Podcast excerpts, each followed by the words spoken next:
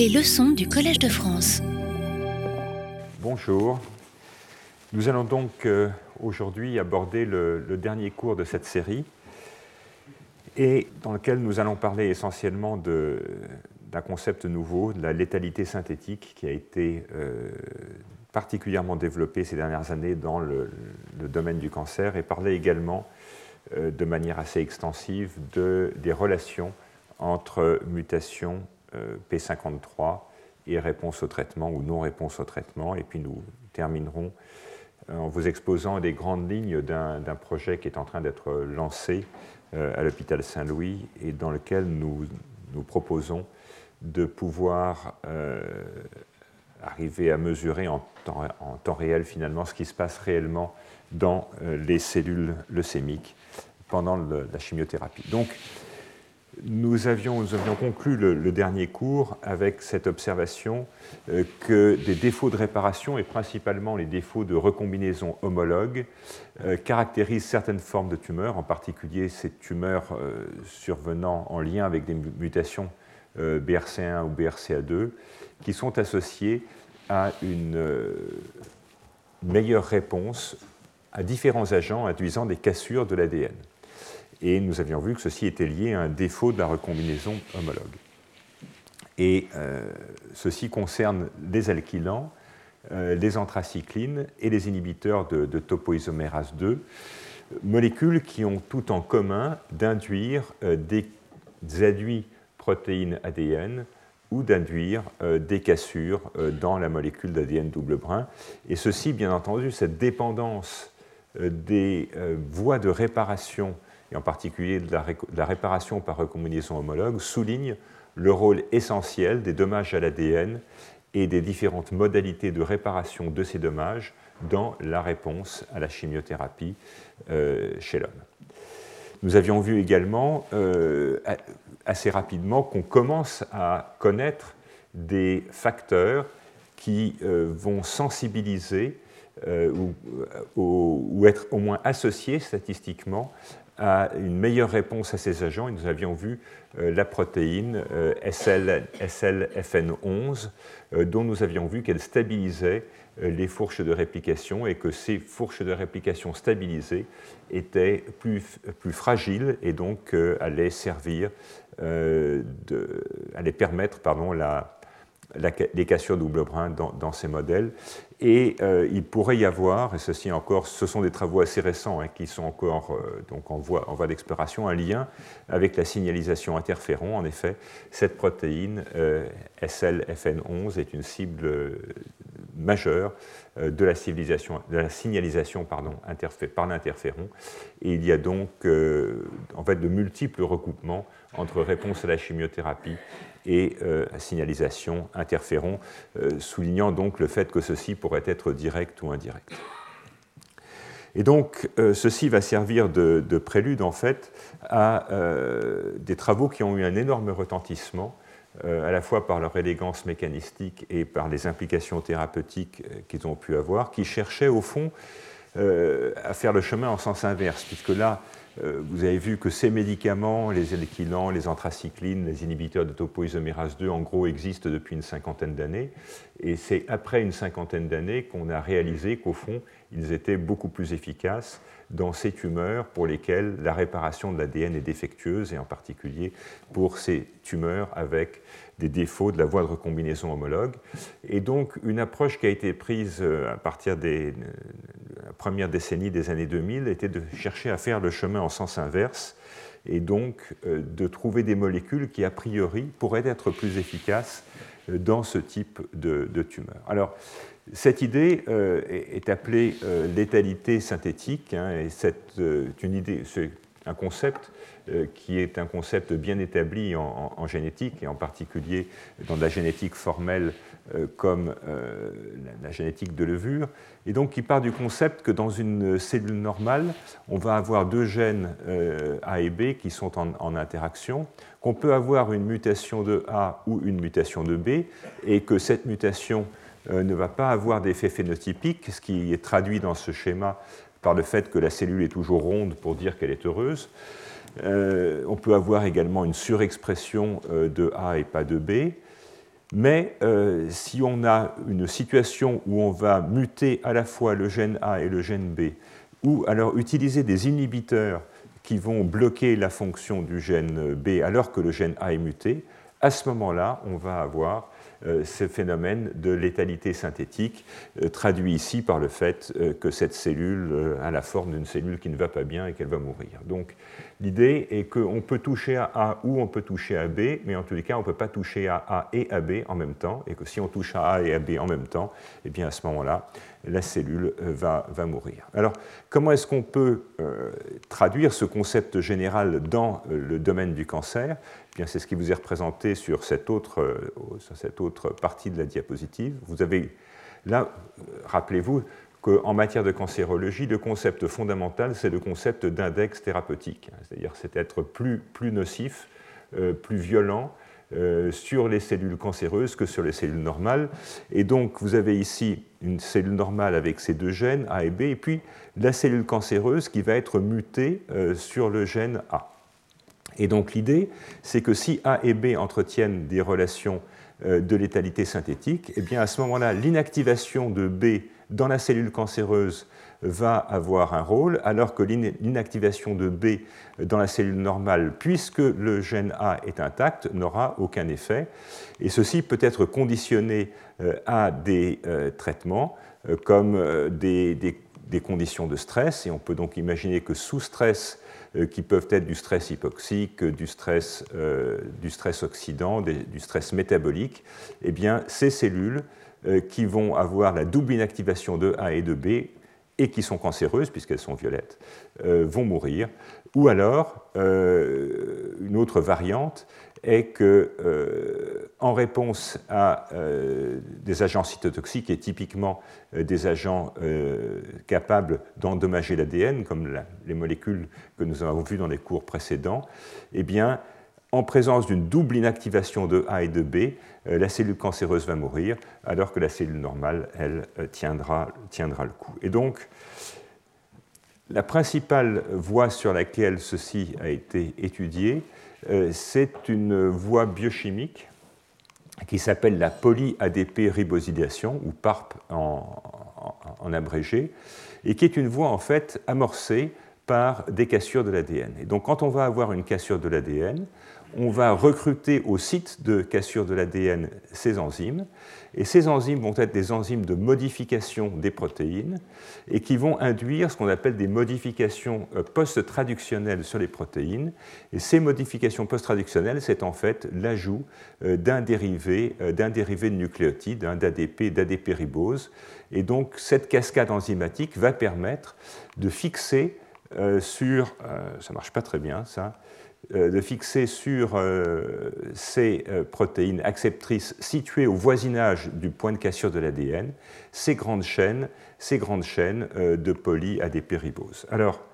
à quoi est-ce que cela sert? Eh bien, cela va servir à changer la structure chromatinienne au voisinage du point de cassure, entre autres à travers euh, des modifications euh, des histones, mais aussi d'autres protéines. Ceci donc au voisinage du point de cassure de l'ADN va permettre un changement de conformation euh, de cet ensemble ADN-protéine, ce changement de conformation étant bien sûr le prélude à la réparation et étant une condition nécessaire euh, à la réparation euh, et au recrutement des enzymes impliquées euh, dans la réparation de, cette cassure. Et donc, des inhibiteurs ont été développés contre cette famille, d'enzymes, et ces inhibiteurs vont effectivement empêcher le renouvellement, la réparation de ces cassures, ici représentée une cassure simple brun. Et donc, en présence de l'inhibiteur, en fait, le complexe euh, PARP euh, inhibiteur va être fixé, séquestré au niveau du point de cassure. Et au fond, de manière tout à fait analogue à ce que nous avons vu dans le cours précédent, euh, cette fixation de ce complexe protéine inhibiteur sur l'ADN va bloquer la fourche de réplication. Et ce blocage de la fourche de réplication eh bien, va être soit réparé par un mécanisme de recombinaison homologue, conduisant à la réparation donc, de la lésion,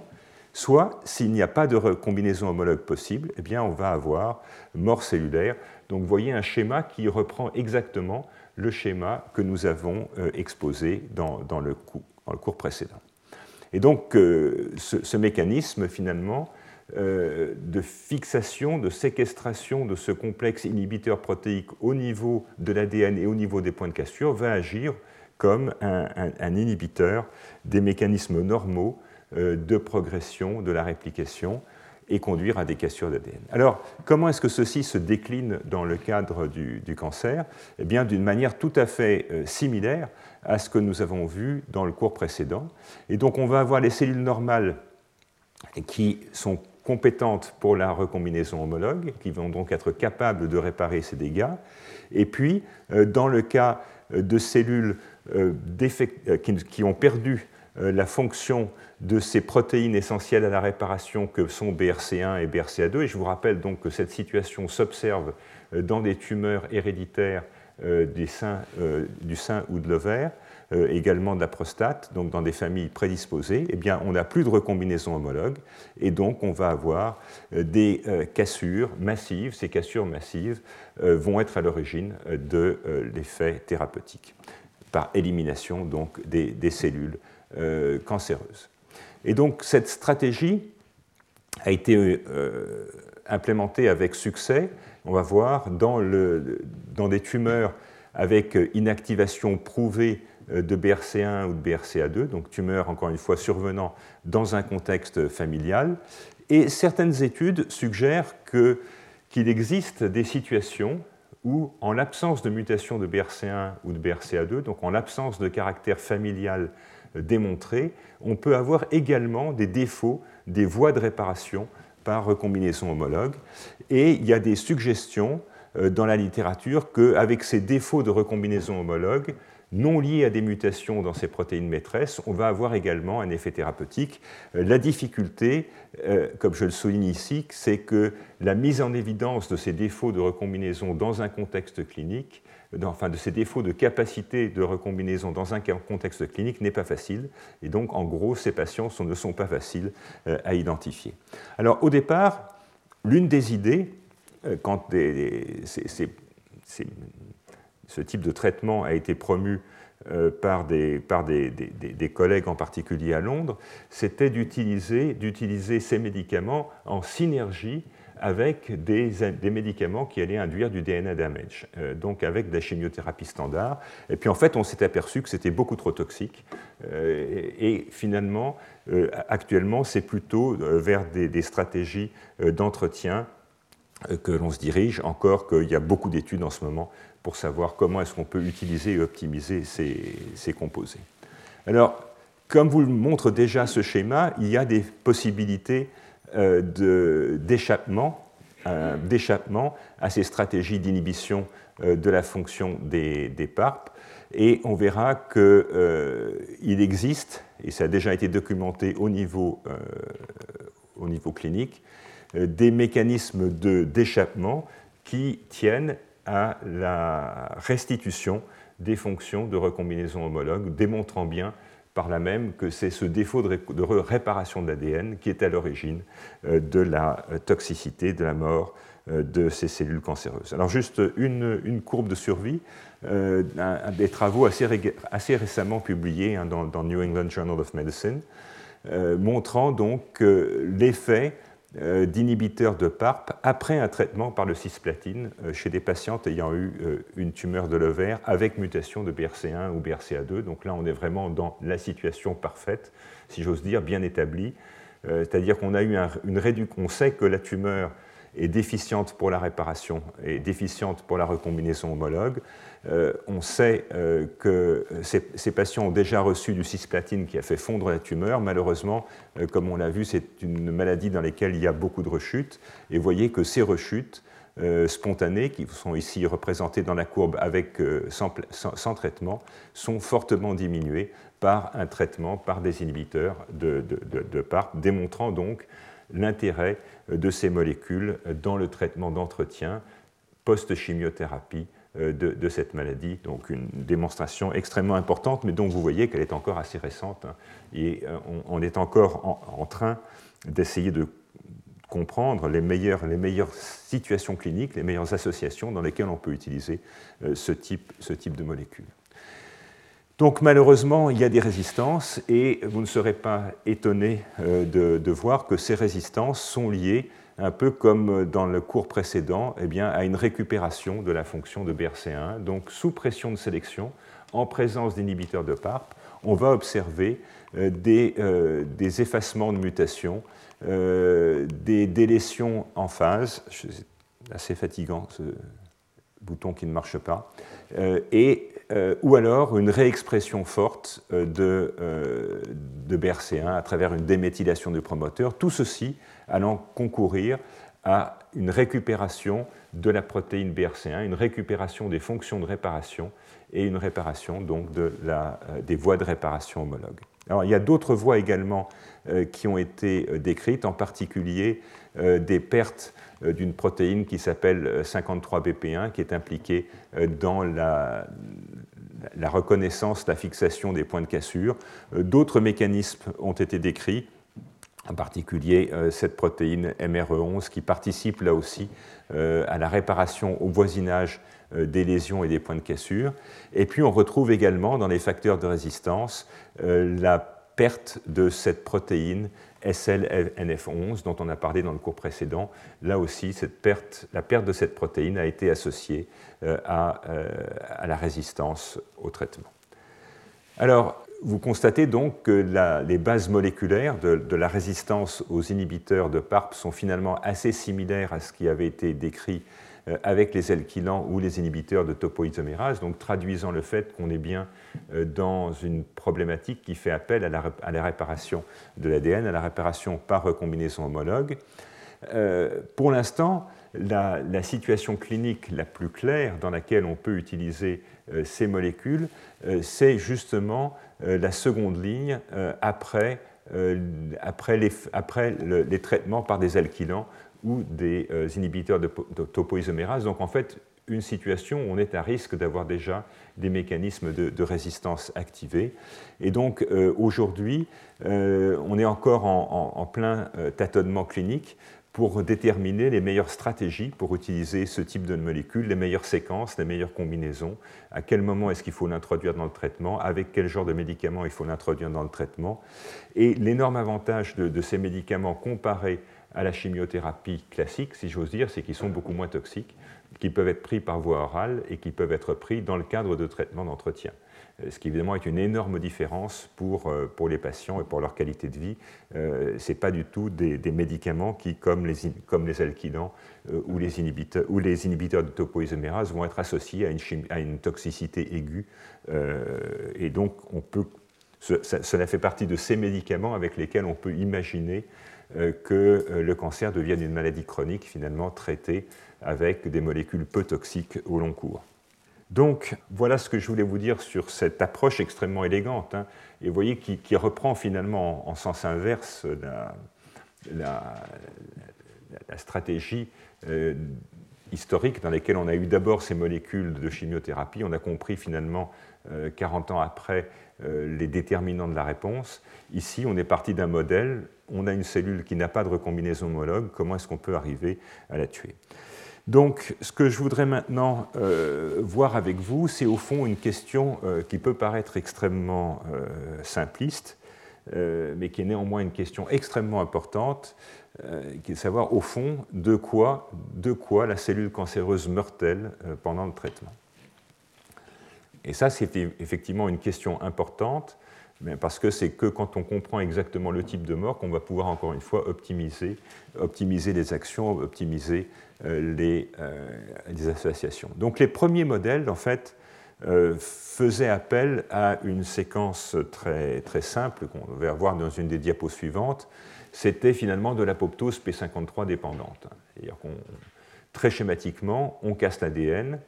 on active P53, et P53 va activer des cascades de, transcriptionnelles, et en particulier les voies intrinsèques de l'apoptose, euh, donc un ciblage de la mitochondrie avec ensuite une mort euh, d'origine mitochondriale. On va voir ça dans un instant. En fait, on sait aujourd'hui que la mort est beaucoup plus complexe que cette apoptose P53 dépendante et, mitochondriale. On va voir qu'elle se, décline en une dizaine de formes. Et puis, il n'y a pas seulement la mort, il y a aussi la sénescence, hein, qui a été l'objet euh, du cours euh, en, 2019. J'en reprendrai quelques éléments euh, plus tard dans ce cours. Et puis un concept nouveau qui est la mort immunogène, dans laquelle finalement la mort de quelques cellules va conduire à une excitation du système immunitaire et que secondairement c'est ce système immunitaire qui va assurer l'élimination d'une part importante de la tumeur. Alors tout ça, en fait, ces stratégies de mort ont été beaucoup étudiées ex vivo sur des lignées, euh, parce que pour des raisons euh, techniques, c'est en fait extrêmement difficile à étudier dans un contexte naturel in vivo, dans un contexte naturel dans un organisme. En fait, les cellules apoptotiques sont éliminées euh, très très vite, et donc on a le plus grand mal à pouvoir les voir et encore plus à pouvoir les, étudier les mécanismes de mort. Et ces études dans des lignées cellulaires, en fait, posent de nombreux problèmes euh, comme on le reverra à la fin de ce cours, à commencer par la tolérance au stress oxydant, euh, puisque les lignées cellulaires vont pousser à l'oxygène de l'air, qui représente un, niveau d'exposition à l'oxygène qui est à peu près trois fois plus élevé qu'à l'intérieur de l'organisme. Et donc, euh, tout, le métabolisme de, ces cellules est extrêmement perturbé. Et une question euh, un peu lancinante dans, le domaine de la cancérologie, finalement, c'est comment est-ce qu'on peut explorer ces questions dans la vraie vie, euh, puisqu'on est convaincu que le système, l'étude des lignées est insuffisante, comment est-ce qu'on peut euh, étudier ça dans la vraie vie? La vraie vie, ça veut dire in vivo, euh, ça veut dire avec des cellules primaires, et ceci est, comme on le verra, à quelques exceptions près, extrêmement difficile ou impossible chez des patients pour des raisons absolument évidentes de pratique. Hein. On ne va pas aller faire des biopsies hein, chez des patients euh, qui, sont, qui sont traités. Alors, voilà euh, une illustration de ce que je vous disais tout à l'heure. Voyez une, une variété extrêmement grande de mécanismes de, de mort euh, qui, ont été décrites, voyez, depuis presque une cinquantaine d'années, euh, auxquelles on a donné des noms divers et qui traduisent des mécanismes de mort dont les cascades de signalisation biologique ou biochimique sont euh, à peu près connues, avec une très grosse différence, encore une fois, entre les situations ex vivo ou in vivo. La plupart de ces mécanismes, en fait, ont été euh, décrits dans, euh, sur des lignées ex vivo. Alors, le mécanisme classique, euh, c'est celui-ci. Donc, activation forte de P53, par exemple par des dommages à l'ADN, par exemple par des cassures de l'ADN. Induction de la synthèse transcriptionnelle, un P53 est un facteur de transcription et donc il va agir pour activer l'expression d'un certain nombre de gènes et en particulier les trois qui vous sont notés ici. Et euh, ces gènes sont des gènes qui vont agir sur la mitochondrie et euh, induire la formation de trous dans la membrane mitochondriale. Et ces trous dans la membrane mitochondriale, euh, cette ouverture port, des, pores de, de, transition mitochondriaux vont conduire au relargage d'un certain nombre de substances de la mitochondrie, en particulier le cytochrome C, et ce cytochrome C et d'autres substances vont ensuite activer l'expression d'enzymes qui vont véritablement digérer la, cellule de l'intérieur. Et cette digestion de la cellule de l'intérieur va induire euh, très rapidement sa mort, euh, en particulier par l'activation des caspases. Et ceci va conduire finalement à une destruction extrêmement rapide de ces cellules, dont les, restes vont être phagocytés ensuite par les cellules voisines ce qui rend compte de la difficulté euh, à étudier ces processus in vivo, puisque à la fois le processus par lui-même est extrêmement rapide et l'élimination des cellules mortes est quasi, instantanée. Euh, donc euh, cette, première vision a été ensuite complétée par toutes sortes d'autres morts, donc des cascades qu'on ne va pas décrire en, grand détail, mais qui vont à la fin arriver, vous voyez, pour euh, la, nécroptose, la pyroptose, euh, à la destruction de, la membrane cellulaire, pour la ferroptose à l'oxydation de ces membranes à travers l'oxydation des lipides, hein, qui va encore créer des trous. et, donc tous ces types de morts ont été bien décrits ex vivo. Alors, encore une fois, cette question de la dépendance de, la réponse thérapeutique à P53 est une question ancienne euh, et qui, au fond, commence à trouver des réponses claires uniquement dans, ces dernières années, même si les premières études datent probablement d'une quarantaine d'années, montrant la difficulté euh, la difficulté pratique de la question. On va voir quelques, quelques exemples. Donc ce modèle simple euh, que je vous ai décrit, euh, c'est des cassures massives de l'ADN induites par la chimiothérapie, activation de P53, activation des gènes pro-apoptotiques, des trous dans la mitochondrie, et ensuite une activation de, de ces enzymes de destruction qu'on appelle les caspases, qui vont détruire la cellule de l'intérieur. Mais il y a d'autres effets de P53 et en particulier, il y a beaucoup d'effets qui ont été décrits dans ces dix dernières années sur le métabolisme, et en particulier sur le métabolisme euh, contrôlant le, stress oxydant euh, à travers le, contrôle d'un certain nombre de tampons euh, comme le glutathion. Et on sait aujourd'hui, et ce sera je crois la, dernière diapositive de, ma présentation qui préparera peut-être le cours de l'an prochain, qu'il y a des liens extrêmement étroits entre métabolisme cellulaire et euh, réponse thérapeutique. donc on va avoir des situations où la mutation de P53 est associée à, des formes de résistance, et, puis on verra d'autres situations où au contraire la mutation de P53 est nécessaire euh, à la réponse thérapeutique. Ceci donc arrivant à la conclusion euh, qu'il y a finalement des couples, et ce sont des couples qu'il faut considérer, un couple d'une tumeur particulière, si possible assez bien définie, euh, éventuellement définie de manière génétique, et d'un médicament. Et quand on dit un médicament, il faut être le diable dans les détails. Hein. Une, combinaison, euh, une combinaison à base d'anthracycline, ce n'est pas la même chose que des anthracyclines toutes seules. Et suivant le deuxième partenaire de la combinaison, on peut avoir des réponses extrêmement différentes l'une de l'autre. Donc, euh, première, euh, publication sur cette, vraiment claire sur cette question, un, papier de GCI par l'équipe de, Bert euh, Bogenstein, qui cherche donc, c'est le début, début, des possibilités d'inactivation, d'inactivation sélective de gènes, et donc on peut arriver à créer des lignées cellulaires. Hein. là, ce que je vais vous montrer, ce sont des lignées cellulaires avec toutes les restrictions euh, et, les petits bémols que j'ai pu euh, apporter sur ces systèmes. Et on va euh, supprimer deux gènes, soit P53, soit P21, P21 étant l'une des cibles majeures de P, ou si ce n'est la cible majeure de P53, qui va être responsable non pas de l'apoptose, mais du contrôle du cycle cellulaire, et en particulier de l'arrêt du cycle cellulaire. Et donc dans ces lignées qui sont des cancers du côlon isogéniques, donc qui sont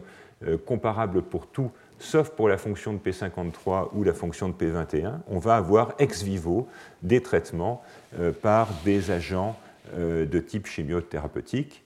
euh, et à commencer par des anthracyclines. Et vous voyez qu'avec l'adriamycine, il y a des différences absolument frappantes. Donc on a d'abord un effet de la dose et un effet de la durée du traitement. Essentiellement, vous voyez que dans ce modèle-là, au moins à court terme, euh, l'adriamycine n'a pas d'effet, peu ou pas d'effet. Donc qu'on soit P53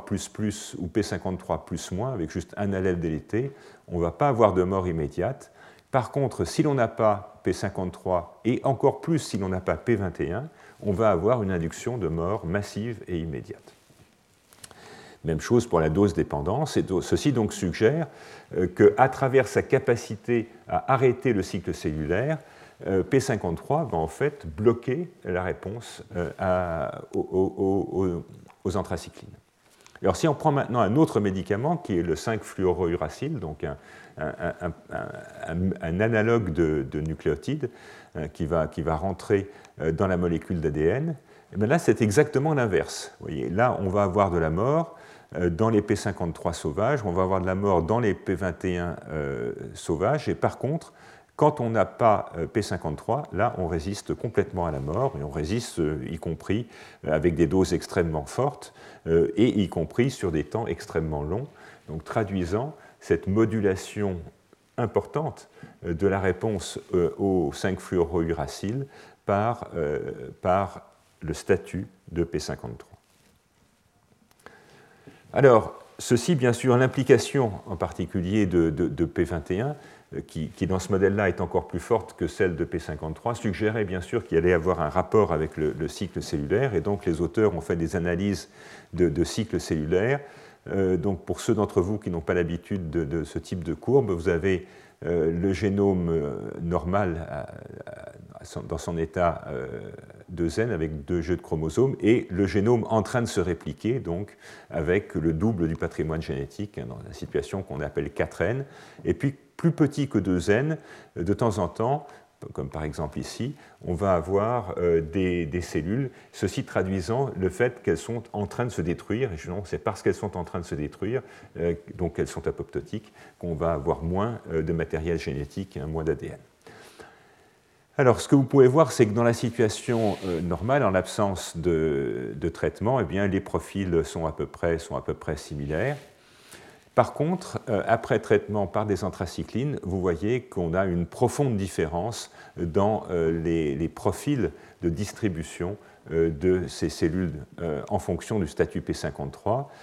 si P53 est là, on va avoir un arrêt prolongé euh, au stade euh, de 4N, ce qu'on appelle donc un blocage dans la phase G2 du cycle cellulaire, ceci traduisant la mise en route de systèmes qui sont en partie P53 dépendants de contrôle de qualité avant la mitose ce qu'on appelle le checkpoint, le checkpoint G2M. Et vous voyez qu'on a une très belle activation de ce checkpoint G2M. Dans ce modèle-là, finalement, la plupart des cellules sont bloquées en G2, euh, traduisant le fait qu'elles sont en train de. Euh, elles ont activé un système de sauvegarde pour vérifier que ce matériel génétique euh, qui a été déjà dupliqué est bien dans un état correct qui va permettre la division. Et de manière tout à fait remarquable, vous voyez qu'en l'absence de P53, euh, eh bien, ce blocage, d'abord, il est, plus important, et ensuite, il disparaît complètement. Et cette disparition traduit en fait, avec la présence euh, de, ces résidus ici, le fait que les cellules sont en train de mourir. Et en fait, elles sont en train de mourir parce que n'ayant pas été capables de s'arrêter à ce point de contrôle, elles sont entrées probablement dans ce qu'on appelle une catastrophe mitotique. Hein. cette catastrophe mitotique traduisant le fait qu'en l'absence de frein, la cellule s'est lancée dans la division cellulaire avec du matériel génétique extrêmement abîmé et que donc ce matériel génétique extrêmement abîmé ne va pas pouvoir euh, entrer dans ce processus de division cellulaire et va ensuite induire un effondrement euh, chromosomique hein, de, ce qu'on appelle cette catastrophe mitotique. On verra quelques images tout à l'heure. A l'inverse, le 5FU, lui, va induire un blocage le, à la transition en fait euh, entre 2N et, un peu plus, traduisant donc le fait que euh, la, synthèse euh, d'ADN s'arrête, et elle s'arrête parce que les nucléotides sont, anormaux, et ceci va donc conduire à cet arrêt de cycle. Alors, je vous ai dit que c'était des, observations faites en lignée ex vivo. Les auteurs ont voulu voir maintenant ce qui se passait in vivo et donc euh, avec des systèmes de xénogreffes dans lesquels ces cellules ont été introduites euh, chez, des souris euh, immunodéprimées, on peut observer les mêmes phénomènes de dépendance de la réponse au 5FU à P53. Vous voyez que quand on n'a pas P53, on va avoir une belle réponse avec une inhibition de croissance. Et quand, on a, pardon, quand on a P53, on va avoir cet, effet anti, anti-prolifératif. Sans P53, les cellules continuent à pousser, même si en fait elles poussent quand même un peu moins vite hein, que, les, que, les, cellules normales, traduisant donc le fait qu'il y a d'autres fonctions de réponse au 5FU euh, dans ce modèle-là. Et de manière assez remarquable, euh, avec cette lignée cellulaire, on n'a pas d'effet sur la, réponse au rayonnement. Euh, donc la réponse à, l'irradiation est maintenue en l'absence de P53. vous voyez que, que l'on ait ou que l'on n'ait pas P53, on va avoir un effet des rayonnements hein, qui, est, qui est net.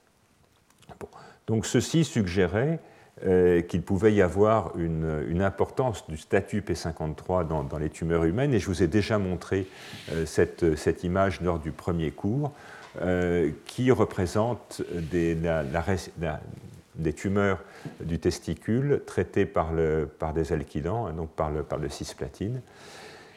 et la comparaison de deux groupes de patients, finalement des patients qui ont très bien répondu et des patients euh, qui ont présenté des résistances. Et vous voyez que de manière tout à fait claire, euh, les patients ayant des résistances vont être mutés soit pour P53, soit avoir des amplifications de MDM2. Et vous vous souvenez probablement que MDM2 est le principal mécanisme de rétrocontrôle de l'activité de P53. Donc une amplification de MDM2, fonctionnellement, ça ressemble beaucoup à une inactivation de P53. Et donc vous voyez que ceci explique au moins une partie, pas toutes hein, manifestement, mais une partie euh, des résistances à ces traitements. Alors pourquoi est-ce qu'on n'a pas progressé plus vite? Euh, D'abord, c'est une littérature qui est extrêmement controversée et elle est très controversée parce qu'elle est difficile, et en particulier, le typage de P53 est euh, très, euh, très délicat au niveau, euh, au niveau technique, et au fond, on peut dire que c'est probablement les approches de, génomique très performantes avec des analyses complètes de séquences, des analyses de pertes de perte de régions de chromosomes qui ont permis de clarifier cette littérature euh, qui, pendant 20 ans a été très controversé. Et en plus des, en plus des aspects techniques hein, de la détermination de la fonctionnalité réelle de P53 dans la tumeur, euh, beaucoup de ces études étaient entachées euh, du fait qu'elles étudiaient des cohortes de patients qui étaient en fait relativement différentes euh, dans lesquels ce n'était pas toujours exactement la même maladie, ce n'était pas toujours exactement le même traitement. On parlait de patients qui étaient traités par la chimiothérapie, mais ce n'était pas toujours la même, ce n'était pas toujours les mêmes doses. Et donc ceci a induit, beaucoup de bruit, euh, beaucoup de, mouvements browniens dans cette, dans cette littérature. Alors néanmoins, euh, il, commence à y avoir des choses qui, sortent de manière assez claire. Alors, un papier encore assez récent de, l'équipe de, de, Tim Lay aux États-Unis euh, qui a été l'un des pionniers euh, dans les séquences, euh, la, génomique des, leucémies, avec la, première, première, séquence complète hein, du, génome d'une leucémie, et donc qui s'est intéressé à une situation extrêmement claire, la réponse à des agents déméthylants, hein, dont on a parlé dans les cours précédents, donc la réponse à la décitabine, et le statut P53 déterminé par, par séquence et par des génomiques propres. Et donc, en fait, ils ont comparé euh, dans ce test qui était dans cette, cohorte de patients euh, qui était une cohorte monocentrique hein, de, patients qui avaient tous été traités dans le même hôpital, ce qui est évidemment un gage de l'uniformité aussi bien des procédures de diagnostic que des procédures de traitement. Et contre toute attente, ils ont pu observer qu'en fait, les patients qui vont répondre à, cette, à ce, médicament, des méthylants en monothérapie, eh bien, il y avait un très fort enrichissement euh, dans les mutations P53. Et toutes les autres mutations, et là ça a été fait à partir de séquences complètes hein, du génome codant, de génome d'exome. Donc là, on est dans une situation où vraiment ils ont tout regardé, ils ont séquencé euh, tous, les, tous les gènes, et ils ne trouvent qu'un seul gène vraiment important, CP53. Tous les autres euh, qui sont les gènes habituellement associés au développement euh, des leucémies aiguës eh bien, tous les autres n'ont pas vraiment de différence entre les patients qui vont répondre et les patients qui ne vont pas répondre. Et ceci vous est donc résumé euh, sur ce schéma, comparant donc en vert la prévalence des, anomalies chez les patients qui répondent et chez ceux qui ne répondent pas. Et voyez que de manière tout à fait claire, il n'y a que P53 dans cette situation-là qui était important. Alors, ça, ça a été fait à partir de séquence complète hein, du, génome, donc une technique qui, était en particulier à l'époque encore euh, extrêmement lourde. Et donc ils ont entrepris d'explorer une deuxième série de patients avec ce qu'on appelle des, panels, c'est-à-dire en, ne séquençant finalement qu'un petit nombre de gènes, les gènes qui étaient a priori importants. Alors ceci euh, est évidemment euh, quelque chose d'extrêmement important puisque même avec des observations noires et blanches comme ça, euh, on peut quand même se tromper. Il est donc essentiel de revérifier sur une cohorte indépendante qu'on a bien la même chose, et c'est ce qu'ils ont fait. Donc dans cette deuxième cohorte, donc vous, vous voyez qu'elle est beaucoup plus, qu'elle est plus, plus grande, qu'elle est plus nombreuse, eh bien là encore, ils vont trouver exactement la même chose avec des mutations P53 qui font à peu près 40% des, des patients qui répondent, et en revanche aucune réponse si P53 est normal. Donc une illustration extrêmement claire, extrêmement propre euh, du rôle de cette voie de signalisation dans la réponse d'un groupe de maladies relativement homogènes à un traitement euh, qui, sont les agents déméthylants. La euh, la grosse déception, c'est qu'en fait, cette réponse initiale n'a quasiment aucun effet sur la survie. Et ceci traduit probablement le fait que ces maladies avec mutation de P53, avec inactivation de P53, elles sont intrinsèquement beaucoup plus graves. Et donc, elles vont beau avoir répondre rapidement, cette réponse rapide ne va pas être associée à un bénéfice de survie. Et donc, ceci traduit bien le fait que dans des essais de cancérologie, la réponse initiale au traitement est un élément extrêmement important, bien entendu, mais la survie est également quelque chose de très important et on connaît maintenant malheureusement un certain nombre de situations où des réponses immédiates ne vont pas être associées euh, à des bénéfices de, survie, évidemment, la situation qui vous est représentée ici en étude. Donc, euh, dans ce groupe des leucémies aiguës myéloïdes, ces mutations de P53 sont très fortement associées à la réponse au traitement hypométhylant, mais cette réponse ne confère pas davantage à long terme, probablement, comme je disais, parce que ces maladies sont intrinsèquement beaucoup plus graves. Et les mécanismes moléculaires de cette hypersensibilité initiale ne sont pas compris. Hein. Ce sont des travaux encore assez récents, et donc euh, les, auteurs n'ont pas pu essayer de comprendre la, cascade finalement de signalisation, à la fois de comprendre comment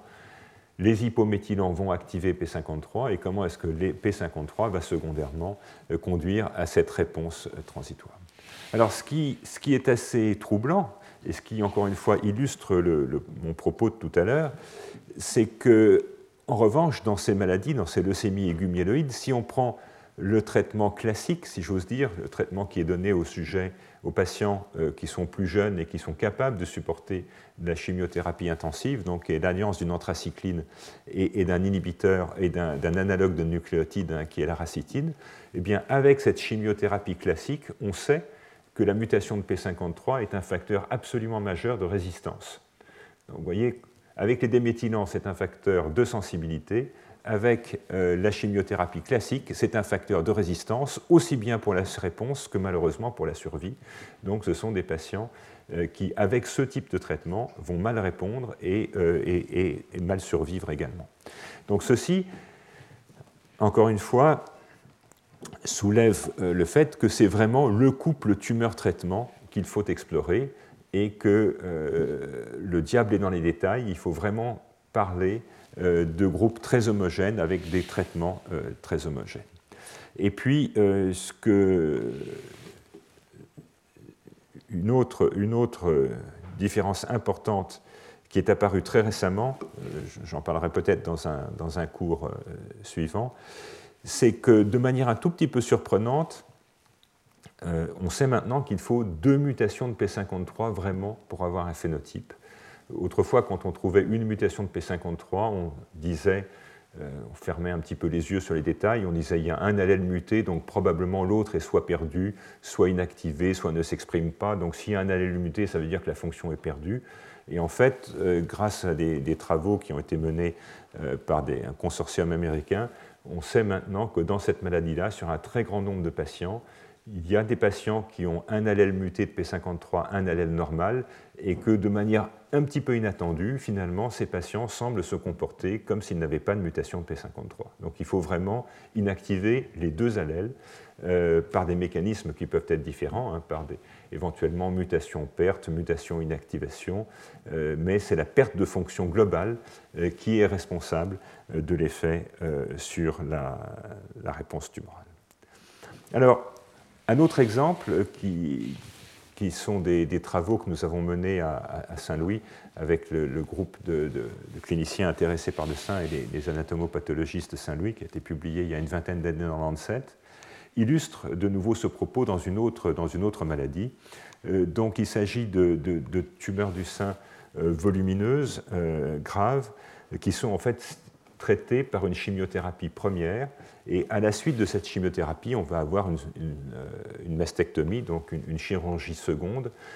ça fait partie de ces approches dont je vous ai parlé dans le premier cours, de chimiothérapie néoadjuvante, donc où on commence par la chimiothérapie pour réduire la tumeur et ensuite la rendre accessible à la, chirurgie. Évidemment, dans cette situation-là, euh, on va pouvoir mesurer de manière objective la réponse de la tumeur à la chimiothérapie, puisqu'on va pouvoir quantifier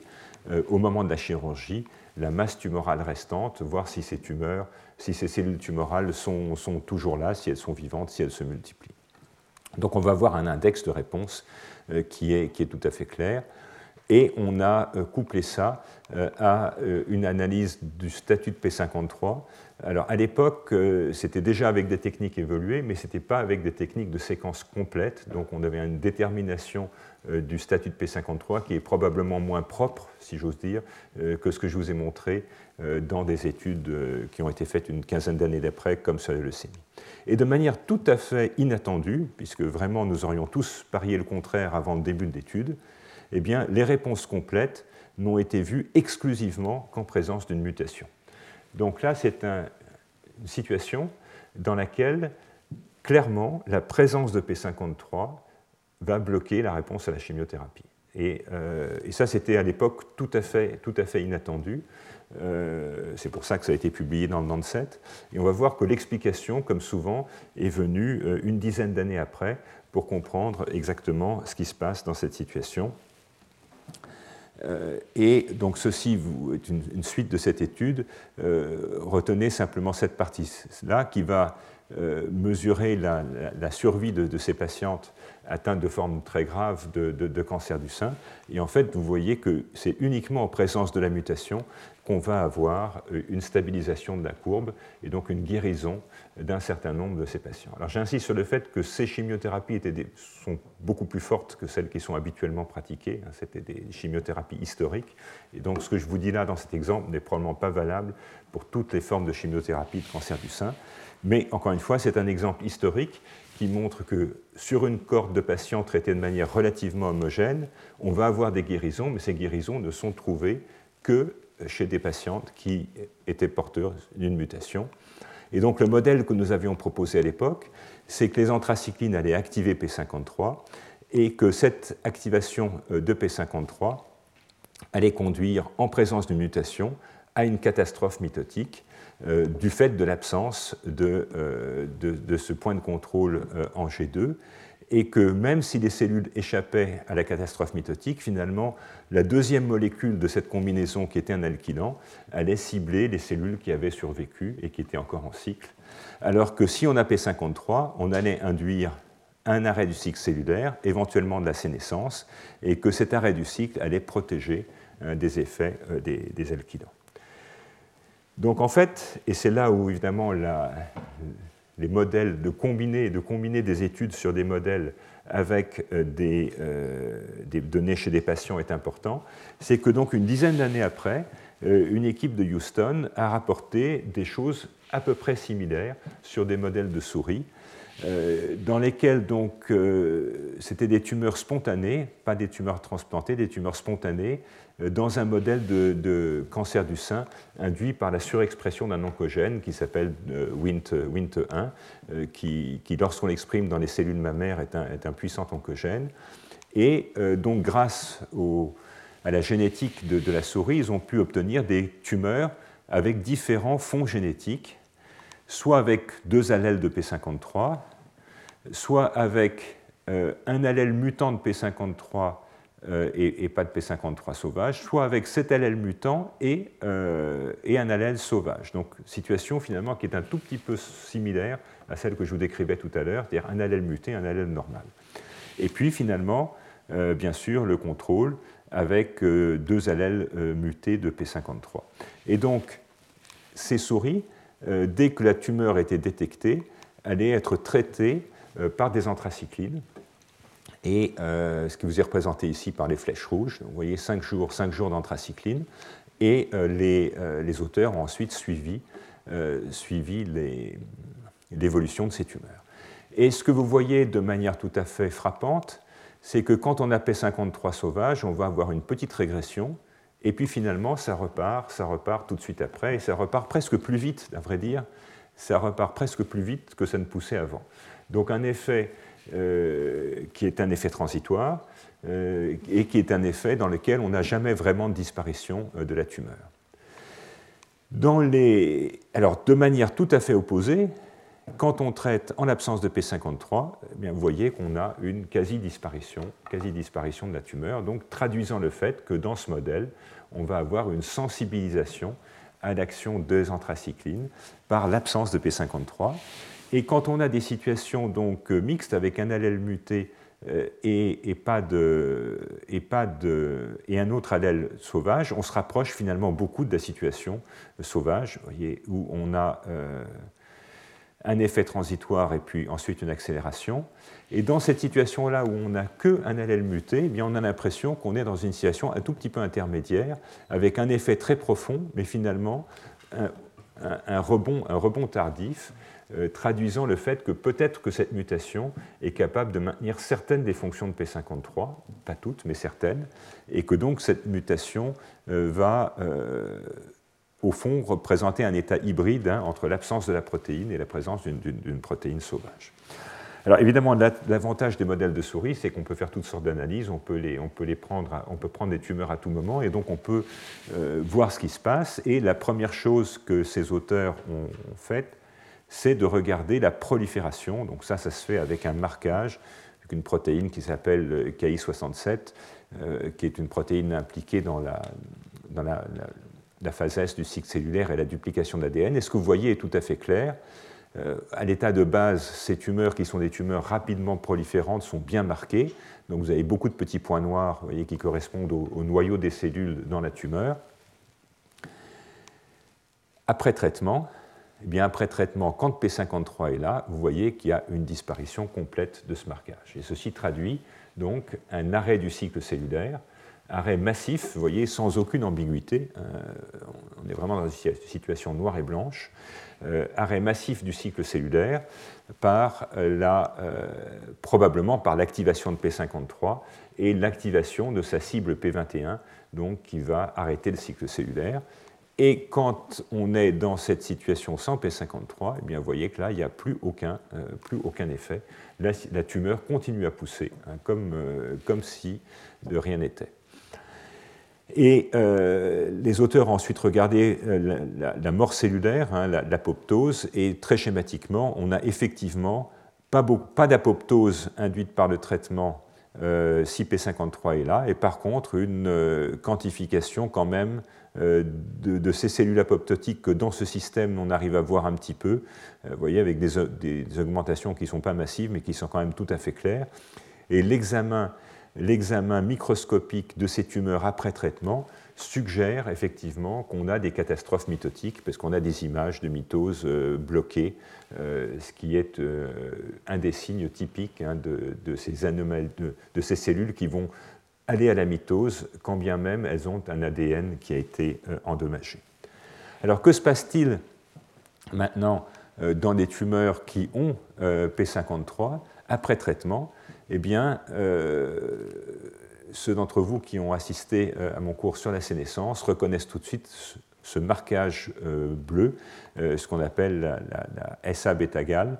qui est une enzyme dont l'expression est très fortement liée à la sénescence. Et donc, dans ce système, vous voyez qu'il y a peu ou pas de sénescence au départ, mais qu'après ce traitement par 48 heures d'anthracycline, on a une induction massive hein, de naissances à l'intérieur de la tumeur in vivo. Et donc ceci a été une des premières euh, illustrations finalement de cet équilibre in vivo dans ce qu'on on ne peut pas encore vraiment appeler ça de la vraie vie, parce que ce sont probablement des modèles un peu artificiels de tumeurs qui sont, présents chez ces souris, mais de cet équilibre finalement entre la sénescence et la mort, et la mort passant par l'intermédiaire de catastrophes mitotiques en l'absence de P53. Et donc, euh, ceci est fortement lié au contrôle du cycle cellulaire, et bien sûr, ceci est totalement cohérent euh, avec l'étude euh, clinique préalable que, je vous avais montrée. Donc, dans ces situations, l'anthracycline n'induit pas une mort apoptotique, mais plutôt une catastrophe catastrophe mitotique qui est bloquée par l'activation de P53. Et en revanche, quand on a P53, on va avoir une sénescence P53 dépendante. Et des travaux que je ne détaillerai pas aujourd'hui, mais dont j'avais parlé dans mon cours sur la sénescence, montrent qu'en fait, la sénescence a un premier effet qui est d'arrêter la prolifération de la cellule, donc on a un effet de plateau ou une petite diminution, mais secondairement, la sénescence va profondément changer euh, euh, le, programme d'expression génétique de ces cellules et en particulier leur faire synthétiser des facteurs de croissance. Et en fait, ces facteurs de croissance, secondairement, vont induire une sélection euh, de cellules souches leucémiques ou de cellules souches cancéreuses expliquant l'observation de tout à l'heure dans lesquelles, au fond, après le traitement, les cellules se remettent à pousser plus vite euh, qu'elles ne poussaient au départ, parce que finalement, après euh, cet arrêt transitoire de cycle, elles vont être beaucoup plus stimulées par cette, production locale de, facteurs de croissance. Donc, on en arrive à la conclusion qu'on a affaire à une dépendance à la carte et que donc il faut faire beaucoup d'études pour comprendre exactement euh, ce qui se passe. Alors, euh, pour illustrer un petit peu cette, euh, cette, notion de sénescence, on sait que beaucoup de traitements conventionnels du cancer sont inducteurs de sénescence, que ce soit tous ceux qui cassent l'ADN, ceux qui bloquent la synthèse d'ADN, l'irradiation, également des inhibiteurs de, de kinase ou d'enzymes de, de, cycline dépendantes de kinase. Et la première démonstration propre de, cet effet de la sénescence euh, a été publiée dans Cell il y a, une dizaine d'années avec des expériences extrêmement élégantes euh, dans des modèles probablement extrêmement grossiers qui n'ont qu'un rapport euh, distant avec ce qui peut se passer chez l'homme, hein, qui sont des, lymphomes exprimés, induits par la surexpression d'oncogènes sémiques, donc des tumeurs qui poussent extrêmement rapidement euh, qui en plus était luminescente, ce qui permet donc de suivre euh, chez, l'animal euh, vivant la progression de la tumeur. Et donc, vous voyez que la tumeur standard, qui n'a que MIC, répond très bien au traitement. Vous voyez, on, traite et déjà à J1, il n'y a plus grand-chose, et jusqu'à 15 jours, il n'y a plus grand-chose. Si on a ces mêmes, mêmes types de tumeurs de lymphome dans lesquels on a inactivé P53, eh bien, on a euh, un retard, un retard euh, de, la réponse, traduisant le fait qu'on a probablement euh, détruit la réponse apoptotique hein, à, la chimiothérapie. Et donc la grande surprise, et c'est pour ça que ce papier a été publié dans Cell, c'est que si on a les mêmes cellules dans lesquelles on a surexprimé la protéine BCL2 qui va être un inhibiteur de, de l'apoptose, eh bien vous voyez que avec cet inhibiteur de l'apoptose, on n'a quasiment plus aucun effet du traitement. Et donc on pourrait se dire, au fond, puisqu'on n'a plus aucun effet du traitement, ça veut dire que le traitement ne fonctionne plus du tout, hein, puisqu'on euh, n'a pas de régression. Et pourtant, cette absence de régression euh, dans les 15 premiers jours n'est pas reflétée par la survie. C'est-à-dire qu'au fond, on a quand même un effet, un effet de protection. Vous voyez, quand on n'a pas de, pas de traitement ou quand on a, euh, ou quand on a pas de P53, les, souris meurent très très vite. Mais dans cette situation-là où on n'a pas de disparition immédiate de la tumeur, on va avoir quand même une prolongation importante de la survie. Et ceci a été donc la première illustration du fait qu'on peut avoir un effet qui ne passe du traitement qui ne passe pas par l'apoptose, euh, mais qui passe par la sénescence, et que cette sénescence va pouvoir avoir euh, un, effet bénéfique, au moins à court terme, dans, ce modèle-là. Donc cette induction de la sénescence dépend de l'intégrité de ces effecteurs, parmi lesquels évidemment P53, mais aussi euh, des protéines comme P16 ou comme RB. Et donc ces tumeurs susceptibles de rentrer en sénescence sous traitement correspondent probablement à des sous-groupes assez particuliers dans, les voies dans lesquelles ces voies sont intactes ou réactivables. Et donc, euh, on va avoir, suivant les types de traitements et suivant les types de tumeurs, un équilibre hein, entre euh, la sénescence, qui va avoir un effet transitoire, et d'autres effets, comme par exemple la, catastrophe mitotique dont on a parlé tout à l'heure dans le cancer du sein, et celle-ci étant nécessaire à, la guérison Hein, de, de, ces patients. Donc il peut y avoir des antagonismes entre les effets à court terme et des effets à long terme, et ceci, euh, la, reprise de, cette, de la tumeur, de la croissance tumorale après naissances, traduit probablement ce qu'on a appelé le SASP. Donc SASP, c'est pour Senescence Associated euh, Secretory Phenotype, qui traduit le fait que la tumeur, après une agression euh, comme de la radiothérapie ou de la chimiothérapie, va rentrer en sénescence. Cette sénescence va s'accompagner de la sécrétion de toutes sortes euh, de, molécules de signalisation, ce qu'on appelle des cytokines. Et ces cytokines, dont certaines vous sont représentées ici, vont agir euh, à la fois sur la tumeur et aussi sur son micro-environnement. Et au niveau du micro-environnement, cette signalisation va euh, contribuer au recrutement d'un certain nombre de cellules inflammatoires. Et parfois, ce recrutement des cellules inflammatoires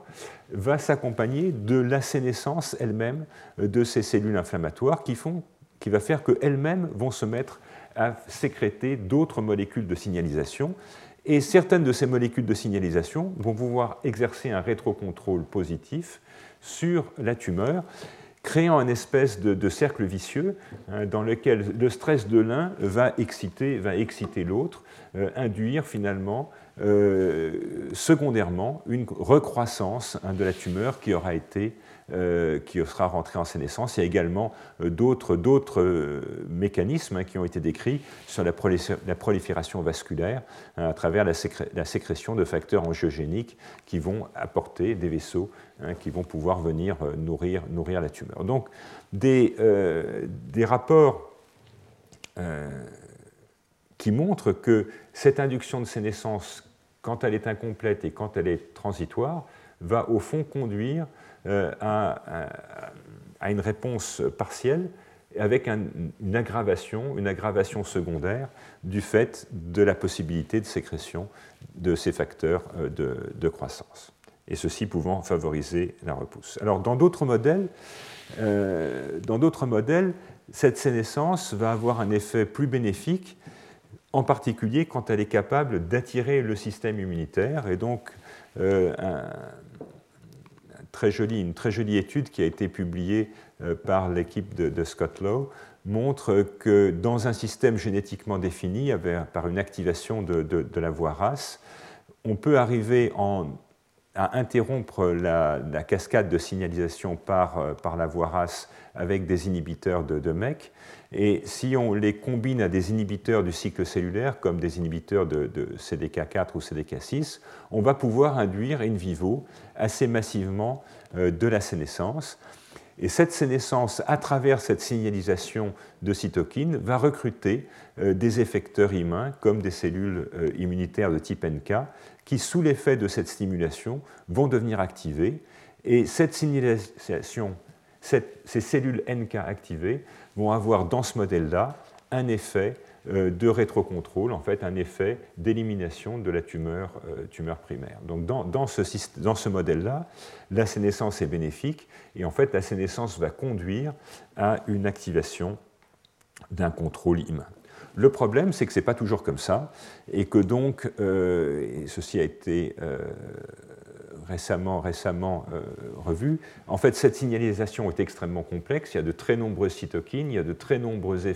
effecteurs humains, et donc dans certains cas, on va avoir une réponse de type antitumoral, donc faire que le système immunitaire contribue à l'élimination de la tumeur, et dans d'autres situations, ça va être exactement l'inverse, c'est-à-dire que cette signalisation induite par la sénescence va au contraire contribuer euh, à un mécanisme d'immunosuppression et donc d'induire euh, une situation de tolérance et d'équilibre entre la tumeur stressée et le système immunitaire euh, qui, l'entoure. Alors le dernier élément pour, pour ce qui est de la, la sénescence, c'est qu'il est assez clair que cette sénescence est impliquée dans les effets secondaires euh, de, euh, de, la chimiothérapie. Donc une, une partie de l'effet thérapeutique, hein, euh, avec la sénescence des cellules malignes qui peut être couplée à des phénomènes de différenciation, en particulier dans le domaine de leucémie, mais également une part très significative des effets secondaires, comme la fatigue, l'inflammation, passerait en fait par cette sécrétion de cytokines hein, qui vont en quelque sorte empoisonner l'organisme et agir à distance hein, de, de l'endroit où ils ont été produits, ce qui bien entendu ouvre des perspectives pour essayer de contrôler ces effets secondaires hein, à travers l'inactivation, par exemple, de certaines de ces cytokines pour essayer de pour chercher à diminuer les, les effets euh, secondaires. Alors, je voudrais, euh, pour conclure, vous donner quelques illustrations maintenant de stratégies euh, qui peuvent être dérivées de ce type de, de ce type d'approche. Une des particularités des cellules sénescentes, c'est qu'en fait, elles expriment beaucoup de la protéine BCL2, euh, donc de cet inhibiteur de, l'apoptose, euh, et que cette surexpression de BCL2 explique que les cellules sénescentes sont en fait relativement résistantes euh, à l'apoptose, et c'est pour ça qu'elles vont survivre, enfin c'est une des raisons qui font qu'elles vont survivre pendant le traitement. Et donc, des stratégies qui ont été au moins rationalisées a posteriori sont des stratégies que j'ai baptisées le fusil à deux coups, Hein, euh, dans lesquels, qui ont été développés principalement dans les leucémies, euh, d'induire de la sénescence sans trop de toxicité. Et ça, ça peut être fait en particulier avec de la chimiothérapie à faible dose ou avec des agents déméthylants. Et secondairement, de cibler euh, les cellules sénescentes avec des inhibiteurs de BCL2, comme le, Venetoclax, dont on a parlé dans un cours précédent, hein, qui va donc inhiber la fonction de BCL2 et restaurer le contrôle apoptotique qui avait été bloqué par la surexpression de BCL2. Et donc ceci permet de cibler euh, des tumeurs pour lesquelles euh, la, chimiothérapie, à travers l'induction de la sénescence, va conduire à une augmentation euh, de BCL2 ou alors des tumeurs qui surexprimaient BCL2 au départ.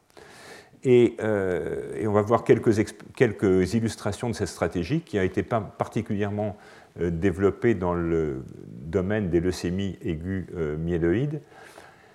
et qui sont extrêmement intéressantes parce qu'elles permettent une toxicité réduite. Là, on est finalement avec des petites doses de chimiothérapie dont le but n'est pas du tout d'éliminer euh, la tumeur, mais plutôt de la rendre susceptible à d'autres types d'agents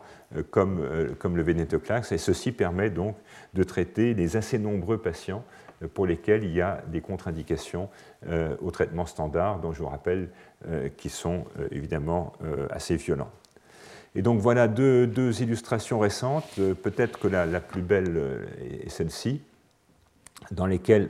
on a comparé, dans le cadre d'un essai prospectif randomisé, donc une étude cliniquement on appellerait propre,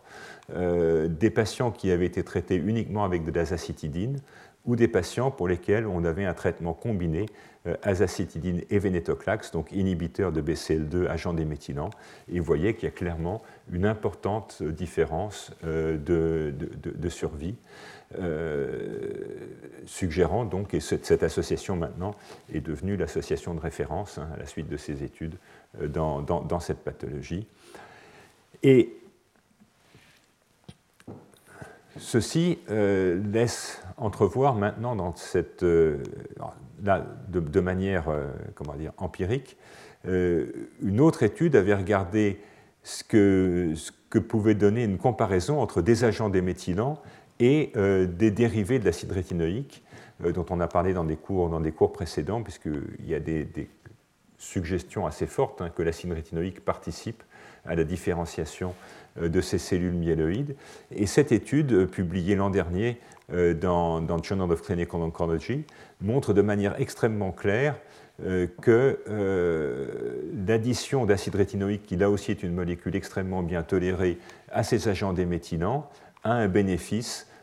assez clair en termes de survie. Et donc une des questions, et c'est ce que j'ai appelé le, fusil à trois coups, euh, serait de savoir, et des, études, je pense, vont, commencer bientôt, si on pourrait imaginer des stratégies triples euh, entre des, agents déméthylants, des anti-BCL2, dont la diapositive suivante vous a montré qu'ils étaient fortement synergiques, en rajoutant euh, de l'acide rétinoïque, éventuellement chez des patients sélectionnés, pour essayer, là encore, de gagner chaque fois 20% hein, dans, les, dans les survies de, ces patients. Alors, quelques, quelques, quelques diapos très, très rapides sur un sujet que je retraiterai certainement dans un, dans un cours suivant, qui est l'importance des, modèles précliniques. Mais juste pour vous sensibiliser à cette question, euh, je vous ai dit à plusieurs reprises que c'est un sujet extrêmement compliqué, avec des enjeux énormes, parce qu'évidemment, si on pouvait arriver à savoir avant ou assez rapidement à quel, à quel type de médicament une tumeur est sensible, ça aurait évidemment des euh, impacts cliniques énormes. Euh, et pour l'instant, on a quand même assez largement tourné autour du pot, faute d'outils, avec des lignées cellulaires d'abord, dont je vous ai dit que les résultats étaient de plus en plus contestés parce que ces cellules ne, donnent qu'une représentation très, très, imparfaite et très partielle de ce qu'est euh, la biologie de ces cellules cancéreuses, euh, des cellules primaires in vivo euh, dans des modèles animaux. Alors ça, ça peut, ça peut se faire. C'est ce qu'on appelle des approches de xénogreffe. Il y a beaucoup de travaux qui ont été faits, qui ont été faits pardon, avec ce type d'approche, mais ce sont des approches lourdes expérimentalement. Et par ailleurs, d'un point de vue théorique, euh, on va, les interactions entre la tumeur qui est de nature humaine et le stroma, d'environnement, donc les cellules immunes, les cellules de soutien, qui elles sont des cellules murines, euh, posent un problème biologique parce qu'un certain nombre des, voies de communication entre ces cellules, en particulier les cytokines, sont assez mal conservées entre la souris et l'homme. Et donc tout cet aspect du dialogue entre la tumeur et le tissu de soutien euh, va être largement faussé par, par ce système. Après, il y a des modèles purement souris, immunocompétents. Donc là, on a une cohérence génétique, euh, mais on a un certain nombre de particularités du modèle. Les oncogènes ne sont pas forcément les mêmes. Euh, la longueur des télomères de souris est très différente des télomères humains. Donc on va avoir au niveau de la sénescence des, facteurs confondants qui font qu'on va pouvoir tirer de ces modèles un certain nombre d'indications, mais pas vraiment euh, forcément de conclusion, même si dans certaines situations, ces modèles ont été extrêmement utiles. Et donc, euh, plus récemment, et j'illustrerai ça de deux diapos, euh, ont été développées des approches absolument révolutionnaires qu'on appelle des organoïdes. Et en fait, ces organoïdes reviennent à faire pousser dans de la méthylcellulose, donc dans, un environnement semi-solide, des cellules humaines avec des cocktails de cytokines extrêmement particuliers qui vont faire que les cellules souches euh, cancéreuses vont pouvoir être pleinement actives et se diviser vite. Donc au fond, un système dans lequel on peut arriver à reproduire une grande partie euh, des effets euh, de, la biologie de la tumeur dans un système ex vivo, sans bien sûr avoir l'effet du système immunitaire. Et donc ceci soulève la, la possibilité le rêve en fait d'un certain nombre d'expérimentateurs d'avoir un véritable antibiogramme anticancéreux. Hein, j'ai pris là une, photo classique hein, des techniques qui permettent, face à une bactérie qui pousse ici en, tapis euh, beige clair, de voir l'effet euh, des différents antibiotiques et de pouvoir en plus quantifier cet effet de manière à connaître la sensibilité euh, de, ces antibiotiques. Et donc, ces techniques commencent, à sortir. Vous voyez, un papier de Nature Protocol de l'an dernier, donc on est encore vraiment euh, dans, des approches qui sont euh, tout à fait expérimentales et qui sont euh, en train de se développer à, grande échelle, dans, lesquelles on va prendre un échantillon de la tumeur, on va le digérer avec des protéases, on va le mettre ensuite en culture dans des milieux semi-solides avec des cocktails de facteurs de croissance qui font qu'on va pouvoir obtenir ce qu'on appelle ces organoïdes, euh, c'est-à-dire euh, euh, des, mini-organes qui sont générés par l'activité des cellules souches en présence de facteurs, de croissance bien définis. Alors cette technologie, en fait, on peut bien sûr l'appliquer aux tumeurs, mais elle a d'abord été appliquée à des cellules normales, et donc on a pu créer des micro-organes normaux ex vivo, comme ça, dans, des milieux semi-solides, simplement grâce à un environnement de facteurs de croissance et de cytokines qui permettait euh, à ces cellules souches d'exprimer tout leur potentiel, et eh bien on peut faire la même chose avec des tumeurs. Et bien entendu, si on y arrive, on peut les passer et ensuite on peut assez facilement faire des effets, des essais de sensibilité thérapeutique. Et donc voilà une illustration avec, avec du carboplatine, hein, donc avec un, un, alkylant. Et vous voyez qu'en l'absence de traitement, on a ces, microsphères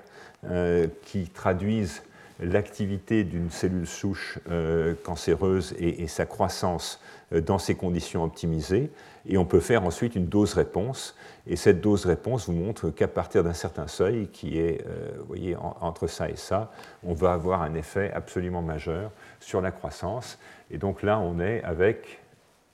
de vraies tumeurs. et cette approche peut être faite évidemment tumeur par tumeur, donc potentiellement patient par patient. Donc, en, conclusion euh, de, ce cours, et qui servira probablement d'introduction à de, nombreux cours suivants, tellement cette problématique est, importante, on a identifié de manière euh, souvent empirique un certain nombre d'agents anticancéreux agissant par voie générale, et beaucoup d'entre eux ciblent la synthèse de la molécule d'ADN en bloquant sa synthèse, par exemple par déplétion de nucléotides, en créant des bases anormales, en induisant des cassures, en bloquant la réparation. D'autres n'agissent pas directement sur l'ADN. Hein. On a juste mentionné l'existence hein, de, ces agents qui ciblent les microtubules. Et la plupart du temps, ils sont utilisés en combinaison, ces combinaisons ayant été déterminées de manière empirique hein, à partir d'essais cliniques chez, les patients. Et euh, les modes d'action et surtout les voies d'aval induisant la réponse thérapeutique euh, sont assez souvent encore mal connu. Néanmoins, l'analyse de patients répondeurs ou de patients résistants va donner des pistes de décryptage, puisque si un patient répond très bien ou si un patient se met à résister, eh bien ça veut dire que les changements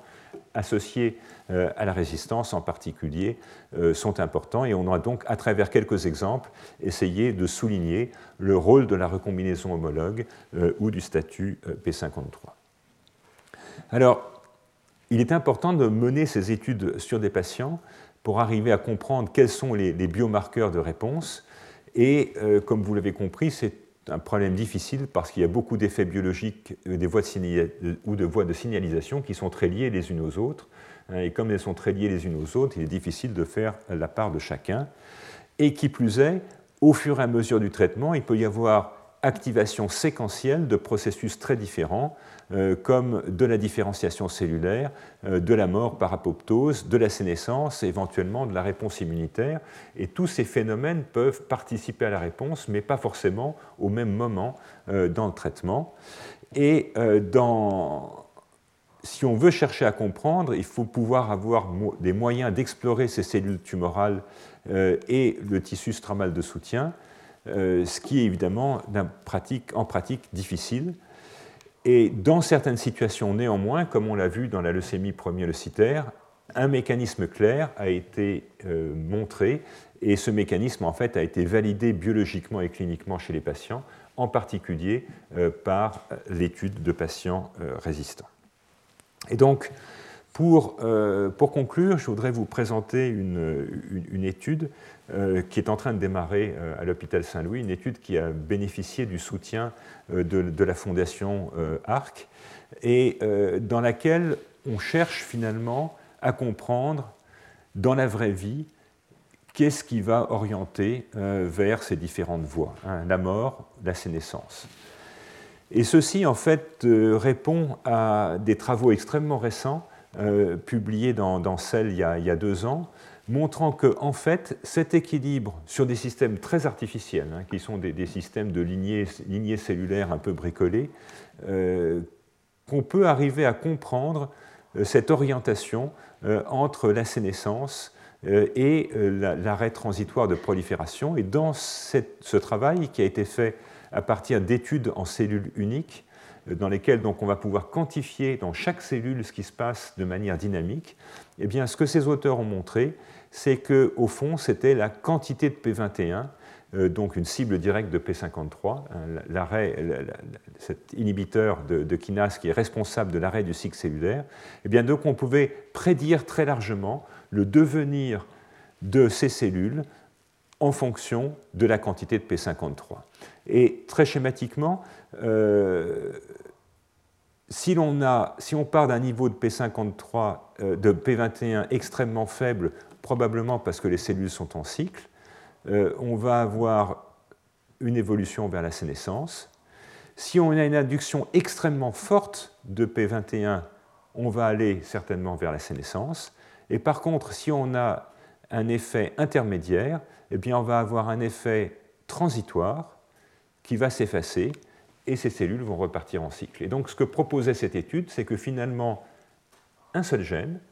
une seule cible de P53 pourrait être responsable de l'évolution ultime hein, vers la reprise de prolifération ou la sénescence, un concept qui a évidemment euh, une importance extrêmement importante en,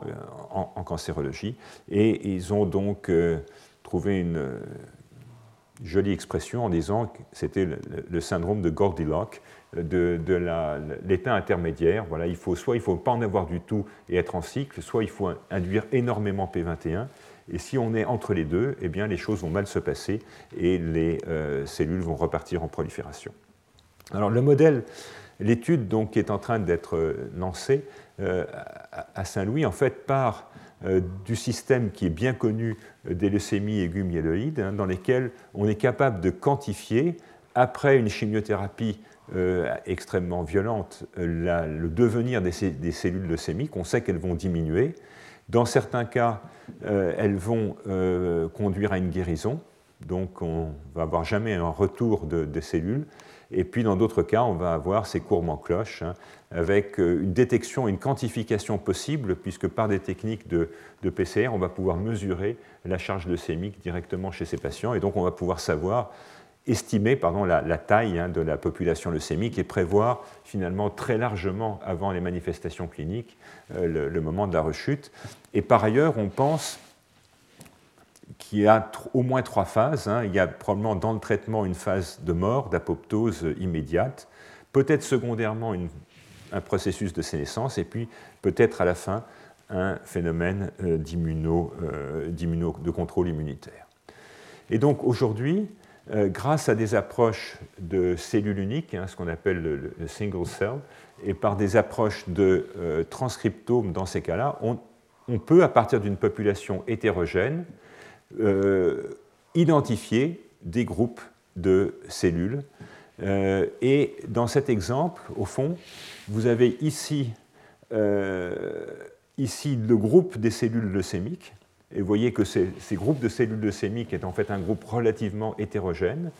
Et euh, au sein de ce groupe hétérogène, les cellules souches leucémiques les plus immatures, celles qui sont à l'origine du maintien de la leucémie, correspondent probablement à cette population 3 et elles peuvent être repérées euh, grâce à des patrons d'expression euh, de gènes spécifiques qui sont déjà relativement bien connus dans la littérature. Donc on peut avoir finalement une mesure de ce qui se passe dans les cellules normales, qui sont essentiellement des lymphocytes euh, ici et là, et puis de voir au sein de cette population leucémique hétérogène quelle va être l'évolution en réponse au traitement, parce que vous l'avez compris, l'énorme avantage de ces modèles leucémiques, qui est probablement unique, c'est qu'on peut de manière parfaitement éthique prélever du sang et en prélevant du sang, on peut avoir accès à la tumeur de manière euh, totalement, quasiment non invasive, hein, puisque ces patients ont des, perfusions euh, qui sont posées en, continu. Donc on peut arriver euh, de, manière non invasive et parfaitement éthique à avoir ces cellules leucémiques de manière régulière pour savoir au fond qu'est-ce qui leur arrive. Et chez ce patient, ce que vous voyez, c'est au fond que ces cellules euh, leucémiques euh, immatures, euh, qui vous sont représentées ici, on peut savoir ce qui leur arrive 8 heures après le traitement, 24 heures après le traitement, et vous voyez qu'en fait, dès 48 heures après le traitement, eh bien, ces cellules les plus immatures, les plus proliférantes de la leucémie, eh bien, ont largement disparu, euh, traduisant le fait qu'on a eu dans ce cas-là une très bonne efficacité thérapeutique et montrant que cette efficacité thérapeutique elle est manifestée en 48 heures, ce qui veut dire qu'au fond, d'un point de vue biologique, ce qui est vraiment important, c'est de savoir ce qui va se passer à 8 heures et à 24 heures, et donc on peut avoir un véritable reflet mécanistique de ce que la chimiothérapie a fait dans la vraie vie sur des vraies cellules. Et donc, juste une illustration euh, de, ce, que l'on peut apprendre, eh vous ne serez pas surpris de voir que la première chose qu'on voit dans ce modèle-là, c'est évidemment une induction massive et majeure de la voie de signalisation par P53. C'est en quelque sorte un contrôle positif, hein, traduisant donc que dans ce modèle-là, on a une violente activation de P53, mais on a d'autres voies d'autres voies qui, bougent aussi, des voies bien connues. Hein. les voies de prolifération comme la voie MIC sont éteintes, c'est pour ça qu'elles sont en bleu, ça aussi c'est complètement attendu. On a des voies euh, comme le contrôle du cycle cellulaire, hein, ce qu'on appelle la, voie E2F, qui est le contrôle transcriptionnel du cycle cellulaire, qui là aussi euh, est très rapidement euh, désactivé, mais voyez qu'il n'est désactivé il n'est désactivé qu'à 24 heures, alors que l'activation de P53 est déjà observée à 8 heures. Et donc on peut, grâce à ce type d'approche, se faire une idée euh, des séquences d'événements hein, qui vont suivre l'application euh, de, la chimiothérapie. Et qui plus est, grâce aux approches de cellules uniques, on peut arriver à positionner sur euh, le diagramme des cellules et voir qu'effectivement, vous voyez que la réponse ici, c'est la signature P53. Cette signature P53, elle était absente au départ euh, des cellules euh, leucémiques les plus immatures. Et vous voyez que dès 8 heures, on a une induction majeure, massive hein, de, ces signalisations. Donc, et, dernière, dernière chose, c'est qu'on sait que, j'ai eu l'occasion d'en parler à plusieurs reprises, il y a une participation tardive des voies de réponse à l'interféron, en particulier parce qu'on sait que de casser de l'ADN dans une cellule, ça va activer un certain nombre de voies qui vont converger euh, sur des voies d'interféron qui vont ensuite activer le système immunitaire, eh bien on voit que dans la vraie vie, toutes les signatures euh, de cette activation de la voie interféron vont être présentes, mais elles ne sont présentes qu'à 24 heures, vous voyez, pas, pas, à, pas à 8 heures. Hein. Donc euh, ceci traduit, donc on, place beaucoup de, beaucoup d'espoir et d'intérêt dans, ce programme, encore une fois, qui a été financé par la, par la Fondation ARC, parce que ce sont des approches extrêmement coûteuses et qui vont permettre, sur un nombre sensible, relativement important de patients, de savoir vraiment euh, quelles sont ces voies de contrôle et dans quel ordre elles sont activées, euh, ce qui permettrait secondairement de les optimiser. Voilà. Dernière, dernière diapositive euh, de, ce cours, juste pour vous dire qu'il y a d'autres choses et qu'on en parlera certainement dans un autre cours. Toujours dans ce domaine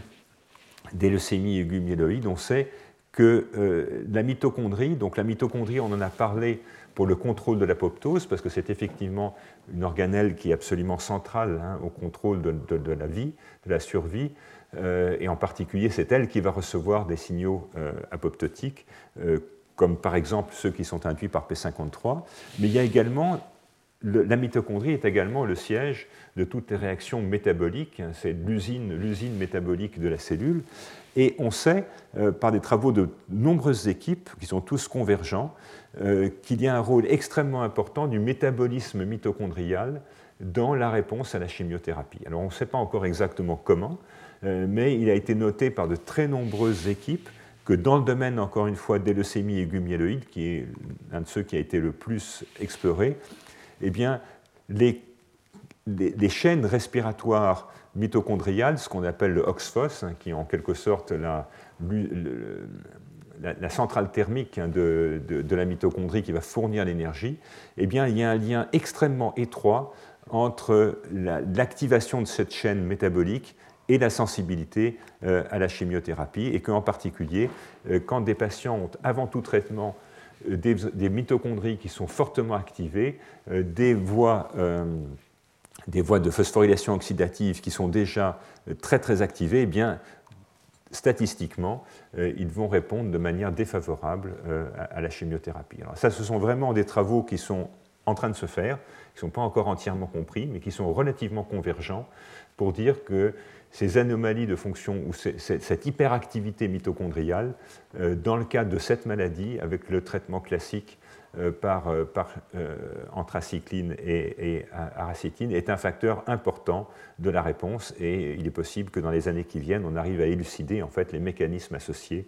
à cette réponse. Voilà, écoutez, j'espère que ce cours vous a, vous a intéressé. Euh, et en tous les cas, on se retrouvera l'an prochain avec un thème que je n'ai pas encore, euh, que je n'ai pas encore euh, identifié, mais qui sera probablement une suite, une suite des choses qu'on a commencé à voir cette année. je vous remercie pour votre attention. Retrouvez tous les contenus du Collège de France sur www.colège-2-france.fr.